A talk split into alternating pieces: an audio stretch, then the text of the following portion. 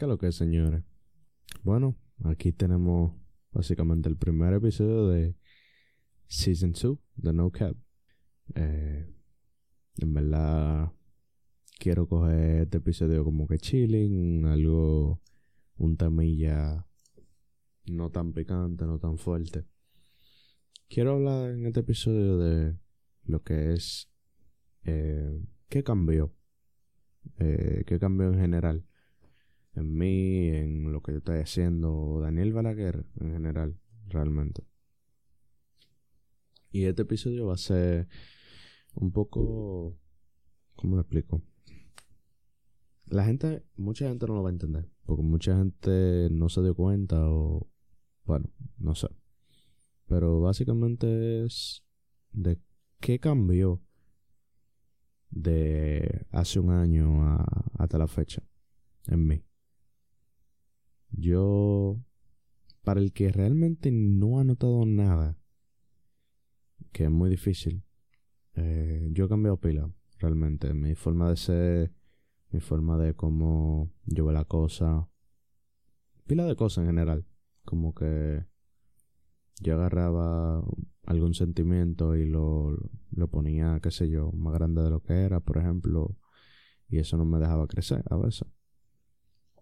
Y simplemente como que cosas así que no me dejaban ser la mejor versión de, de mí o una mejor versión de mí. Pues bueno, desde un año para acá, eh, básicamente fue que yo empecé todo mi proyecto.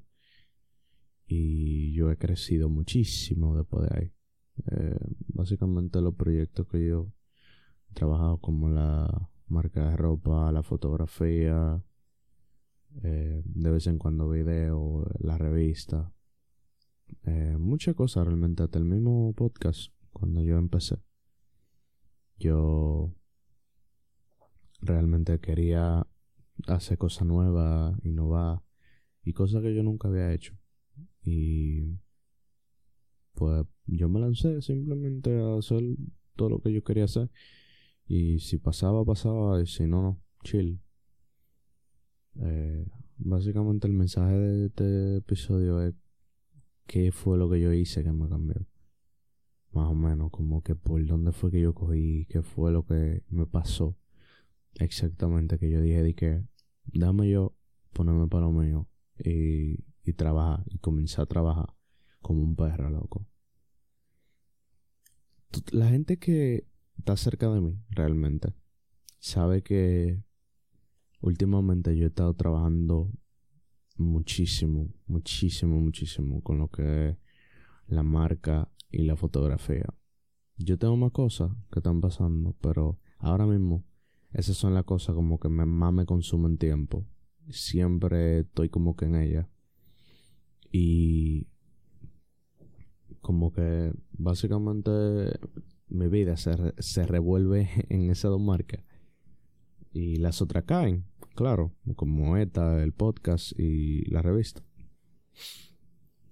Lo que yo hice para cambiar no fue tanto eh, de, de mi entorno, o sea, sí, al final sí, pero fue algo más interno, personal, que cualquier otra cosa realmente. Por ejemplo, el año pasado, como yo le dije, habían cosas que me limitaban y todo eso al final terminó siendo mental. Y muchos de los bloqueos mentales que se me daban, que yo mismo me ponía, eran lo que no me dejaban ni siquiera darle, o echar para adelante. Y bueno, yo después comencé y dije, contra man, yo debería de comenzar a trabajar en lo que a mí me gusta, comencé a trabajar en todo lo que a mí, todas las oportunidades que a mí se me ofrecen, yo debería de cogerla. Y incluso, además de las que se me ofrecen, buscar más. Yo realmente, eh, yo agarré y comencé a hacer fotos como un loco. Eh, cuando comenzó el año.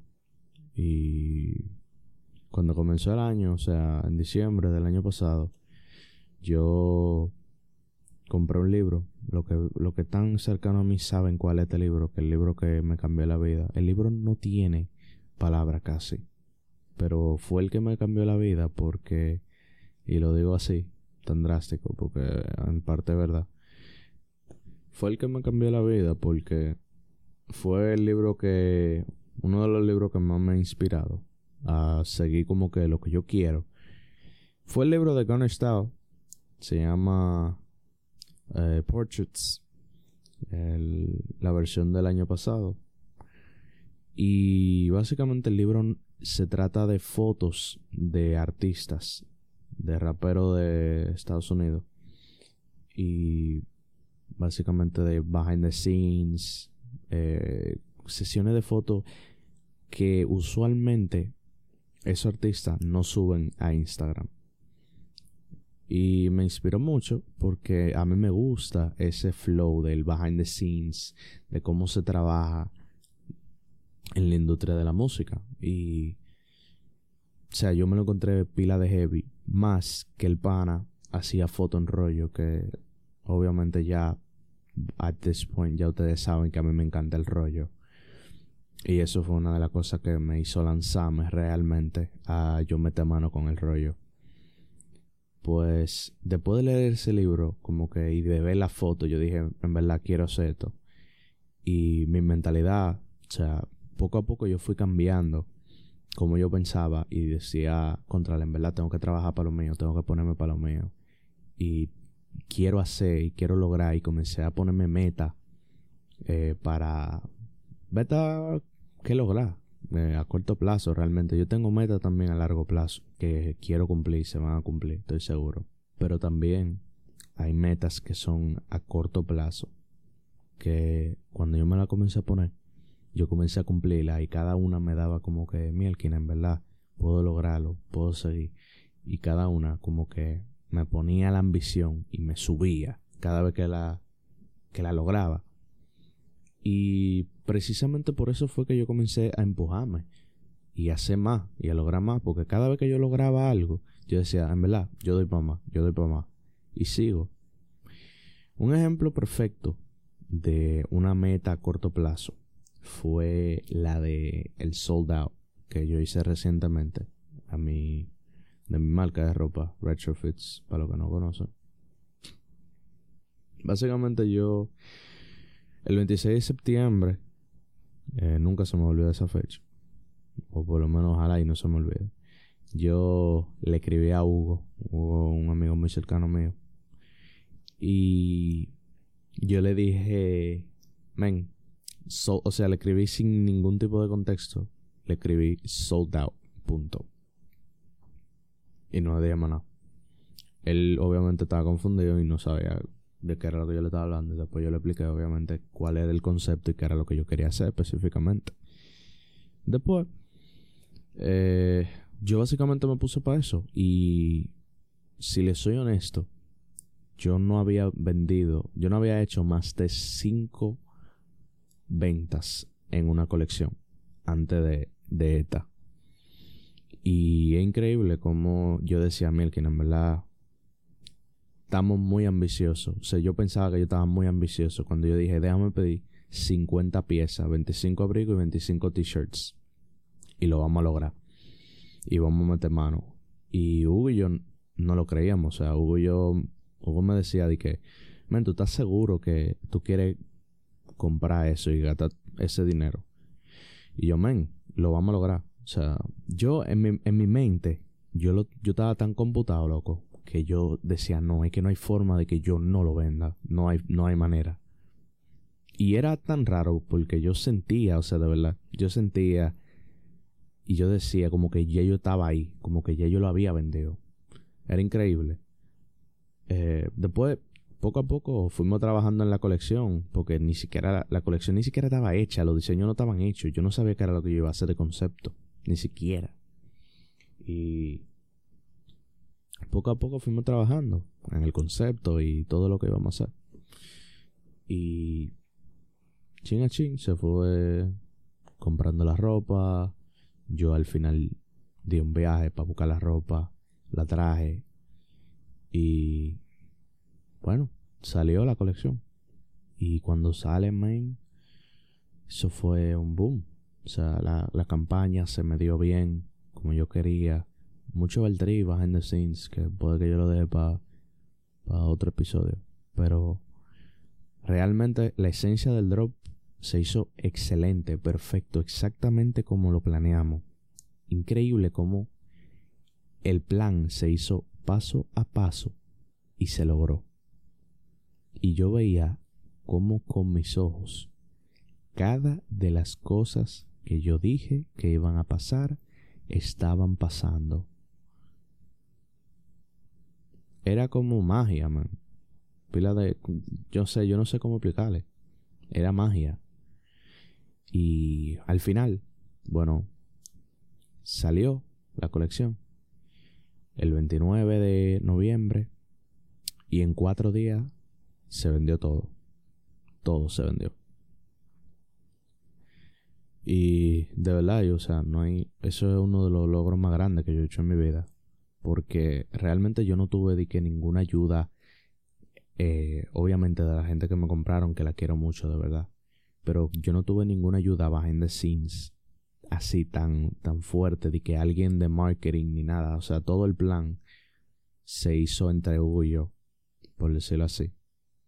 Y, es increíble, man. Cómo, cómo pasó y cómo no sé, cómo, cómo se dio tan, tan orgánico. Algo que nosotros veíamos muy lejos. Algo, men, 50 piezas que se vendan de pasar a 5.20. O sea, de 5.20 a más de 30. Era algo que, que nosotros nunca nos imaginamos. Y yo, yo estaba muy agradecido realmente. O sea, de verdad. No, no paro de decirlo, pero es que es verdad. Yo, después de eso, o sea, yo me decía, antes de, mucho antes del drop, yo decía, amén, es que si yo hago este soldado, a mí queda banda. A mí queda banda. O sea, nadie va a poder conmigo después de que yo haga soldado. Porque era una meta tan grande y tan, tan fuera de mi rango en ese tiempo que yo decía, si yo logro esto de verdad, ya nadie me puede quitar o sea, nadie me puede poner límite a mí. Y bueno, eso fue básicamente lo que cambió. La mentalidad. Y que yo decía, amén, realmente yo puedo hacer lo que a mí se me pegue la gana si yo me pongo para eso. Y todo lo que yo estoy haciendo, gracias a Dios, se me está dando, gracias al apoyo de pila de gente. Y yo estoy muy feliz por eso, o sea, de verdad, yo le agradezco a todo el mundo, cada uno de ustedes que me apoyan, que me suben, yo lo quiero pila. Y, o sea, todo está en la mente, man. Es increíble como pila de cosas que tú crees que no puedes hacer, que tú crees que están pila de lejos. pasan si tú trabajas para ella. O sea, conocí también a, Pepe. Saludo a Pepe si tú lo escuchas, loco. Te quiero mucho. Pepe me abrió la puerta a conocer a Hidalgo y a Moro, uno de los artistas que están subiendo aquí en el país, que yo lo quería conocer, muy duro, los dos. Lo quiero mucho a Hidalgo y a Moro también. Ojalá y lo escuchen. Y, o sea, como que eso era una meta también mía. Yo quería conocerlo y, y se me dio. Y era como que este año, pila de cosas que yo quería que se me dieran, se me comenzaron a dar. Sin yo forzar, sin yo sentir como que sin yo sentirme desgastado, pero obviamente con trabajo. Y básicamente eso era como que pila de trabajo y las cosas comenzaban a pasar, pero como yo solamente estaba enfocado en el trabajo, las cosas se me daban y yo no me daba cuenta. Y yo me sentía tan feliz que yo no sabía ni cómo reaccionar. Se me dio la oportunidad también de trabajar con Louis Louis es uno de mis artistas favoritos de la, de la nueva y uno de mis artistas favoritos regardless, o sea, de mi, de mi artista favorito en general. Y se me dio la oportunidad de trabajar con él, loco. Y yo, yo no sabía cómo reaccionar, o sea, yo estaba pila de feliz. Yo estaba, porque era algo que yo no, yo no me esperaba. Era algo que yo no, yo no sabía que me iba a pasar. De que tan rápido. Porque, ¿qué te digo, man? Simplemente límite que uno se pone. Y bueno, con esos límites, tú, tú puedes dejar que los límites o te limiten, valga la redundancia, o te motiven. Esos límites a mí me motivaron a yo seguir trabajando para llegarle a cualquiera de, de la altita o a cualquier meta que yo quería lograr. Y bueno, básicamente eso era como que el cambio de mindset, de, del hambre, de yo querer hacer más y yo querer realmente trabajar y hacer lo que a mí me gustaba, era lo que realmente me, me empujaba a yo seguir trabajando y seguir haciendo y seguir creando y amanecer haciendo diseño, haciendo fotos, buscando inspiración, viendo videos, pila de cosas así, como que random que yo hacía y que me motivaban, que realmente me ayudaron hasta donde yo estoy ahora. Que esto es solamente el comienzo, realmente. Para concluirle el tema, yo quería decirle dejarle como mensaje que no traten de no limitarse. Eh, traten de que los límites no sean límites solamente, que los límites sean la motivación.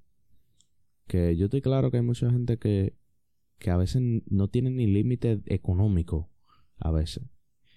Y lo que tienen son límites mentales, bloqueos mentales, Y eso es una de las peores cosas que te puede pasar. 100% yo les recomiendo que si ustedes escuchan este podcast y ustedes se inspiran a hacer algo, tírenme de verdad por privado. Yo quiero saber. Y básicamente yo lo, yo lo voy a dejar aquí por este. Siento que hablé mucho. Y como este es el primer episodio, denme su feedback y más o menos de cómo va la cosa. Si tú llegaste hasta el final escuchando esto, tirándote esto y fundiendo un ching conmigo, yo espero que real que te haya gustado. Y no sé, dime tu opinión de lo que tú crees del tema, del tema siguiente que yo que tú quieres que yo hable. Cosas así. Pero muchas gracias por tirarte esto, de verdad. Bueno, llegó la hora de despedirse. Yo soy Daniel Balaguer y esto es No Cap.